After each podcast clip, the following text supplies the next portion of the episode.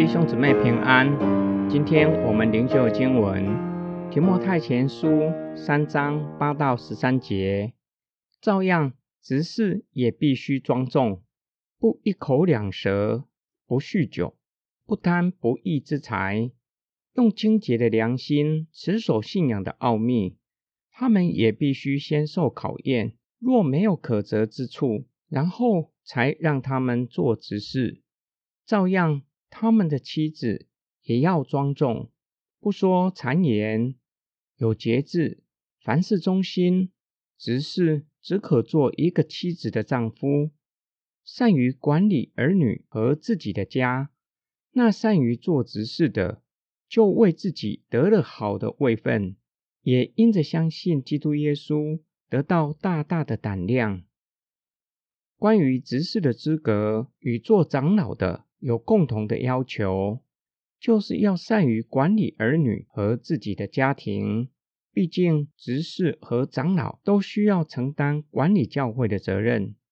若是无法管理好自己的家庭，可能也无法管理教会，因为教会和家庭有类比的地方。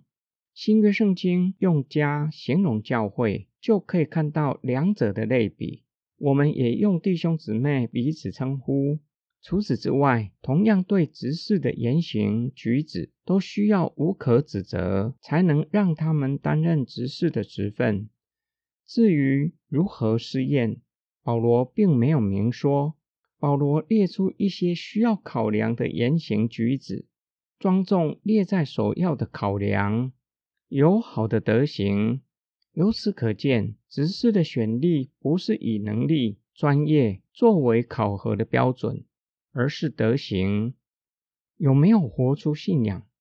不说逢迎的话，不会人前说一套，人后做的又是另外一套。生活有节制，不酗酒，不贪爱不义之财。由于心已经被洁净，以至于能够持守信仰的本质。保罗也列出执事的妻子或是女执事的德行。假如保罗的意思是执事的妻子，那么就是指家庭要有好的见证，并且夫妻同心一起侍奉教会，这是很美的事。对执事的妻子或女执事的德行，同样要求他们要庄重，不四处散播不实的消息。或是恶意毁谤其他的弟兄，生活上要节制，要忠心。然而，做执事的考核和长老有一个不一样的地方，并没有要求他们善于教导。很有可能因为执事乃是与长老配搭侍奉。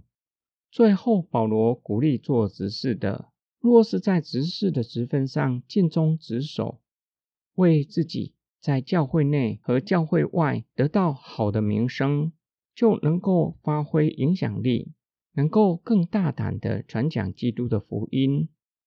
今天经文的默想跟祷告，我们生活在分工精细的时代，并且越来越看重专业知识和专长，这样的潮流也影响教会的管理和治理。当教会的牧师退休，教会如何寻求前来牧养教会的牧师？有没有读神学院？是考量的标准之一。由于对前来寻求牧子的牧师并不认识，因此只能够从书面或是从其他牧者的推荐信，并且请他来证道，看他会不会讲道，再来讨论要不要聘请他做教会的牧师。教会又是如何选立执事？有些教会从社会地位、专业背景作为主要考量，认为这些人在社会上有影响力，又有能力，一定可以管理好教会，对教会有帮助，因为可以发挥他们在社会的影响力。教会若是有任何的需要，放心交给他们来处理。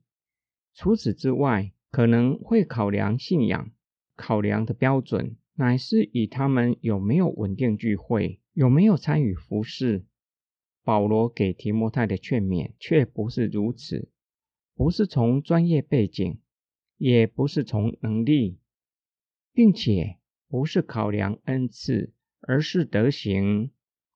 保罗的话甚至与现今的教会恰恰相反，不是选择对社会有影响力的人。保罗表明，若有人善于做执事，在上帝的呼召上忠心侍奉，在教会内和教会外会得到好的名声，对教会和社会可以发挥他们的影响力。我们需要为教会祷告，不盲从跟随社会潮流。我们一起来祷告，爱我们的天父上帝。我们为教会祷告，求主保守教会领袖，不盲从跟随世界潮流。愿意降服在你的主权之下，愿意照着圣经的启示，按立牧者、长老和执事。我们为教会领袖祷告，求主保守，使他们刚强壮胆，持守信仰准则，做无愧的工人能够向主交账。我们奉主耶稣基督的圣名祷告阿门。